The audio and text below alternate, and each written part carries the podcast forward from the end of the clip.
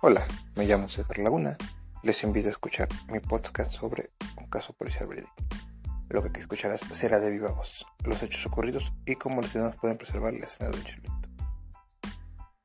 Ambos vehículos quedaron asegurados en la escena del accidente en espera de los peritajes correspondientes para después ser remolcados al Ministerio Público y quedar dormir.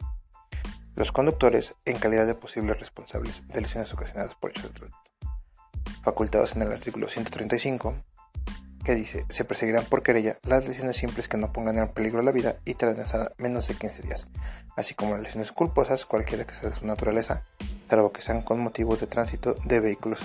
De vehículos. Siendo aproximadamente la 1 a 10 horas, me encontraba desempeñando mis funciones de patrullaje tierra acompañado de mi binomio, policía segundo Yanel sobre las calles de Hidalgo, esquina Cuauhtémoc del poblado de San Pedro alcaldía de Milpalta en la Ciudad de México. Vía radio se escuchan los gritos de apoyo en la ubicación de la carretera federal Xochimilco-Huastepec a la altura del kilómetro 19, entre las calles Niños Héroes y Callejón Tlaloc, en el mismo poblado. Nos trasladamos por tierra a la ubicación señalada, arribando aproximadamente a las 0.15 horas. En ese momento ya se encontraba prestando el auxilio el policía primero Pablo García, a bordo de la unidad MX624R1, así como varios vecinos, los cuales llegaron primero. Trataban de apoyar a los lesionados e informaban a los demás conductores que transitaban por la zona que tuvieran precaución por el accidente ocurrido. Estas acciones ayudaron a preservar el lugar de los hechos. Momentos después se aprecian dos vehículos de la marca Nissan, tipo Suru, en el cual se encontraba una persona del sexo masculino de nombre Carlos. En el vehículo con un fuerte golpe en su parte frontal, el cual se encontraba con dirección suroriente. Asimismo, en el segundo vehículo involucrado se encontraban los C. Adam de 22 años, el cual es el conductor, y su pasajero, la C. Jocelyn de 22 años, los cuales se quejaban de dolores en el cuerpo.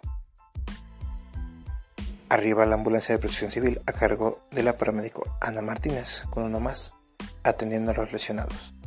Asimismo, 01 a 37 horas, arriba unidad de bomberos número 0065 al mando del bombero Marco Antonio Molotla Pérez, con cinco de personal, realizando maniobras de rescate para liberar a ambos conductores.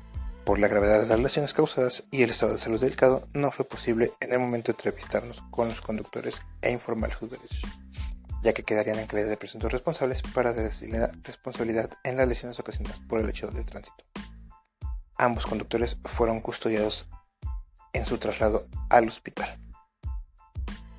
A las 1.46 horas, el policía García Chávez Pablo se traslada a la agencia de Ministerio Público para dar conocimiento del hecho ocurrido, acompañada de la C Policía Segundo Janet Lechuga. Arribando a las instalaciones de la Fiscalía para formular la denuncia o querella por el delito de lesiones culposas por tránsito del vehículo, cometidos en agravio de la C Jocelyn de 22 años, en contra de los C Carlos N de 39 años y Adán N de 22 años. Para, preservar el lugar de los hechos, hay que tratar de manipular lo más mínimo el lugar donde ocurrieron estos, con la finalidad de preservarlo. En el momento que se encuentren ya en la escena de un hecho ilícito, entrevistarse con la autoridad con el fin de informar lo observado y coadyuvar en las investigaciones. Si no es necesario acercarse, llamar equipos de emergencia y autoridades competentes.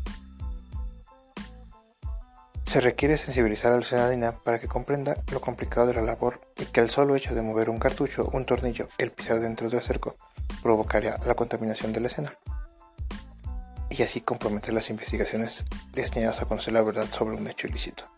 Por ello es necesario que conozcan, para no entorpecer y generarse problemas legales pero a su vez hacer de su conocimiento que al solo presenciar los hechos o mover las pruebas materiales será citados a comparecer ante un juez de control para deslindar responsabilidad y escuchar su testimonio de lo ocurrido el día de los hechos. Esto sería todo, les agradezco el tiempo invertido en escuchar este podcast y tengo dos preguntas. Espero que puedan responderlas. ¿Qué acción tomarías al momento de llegar a una escena de un hecho ilícito?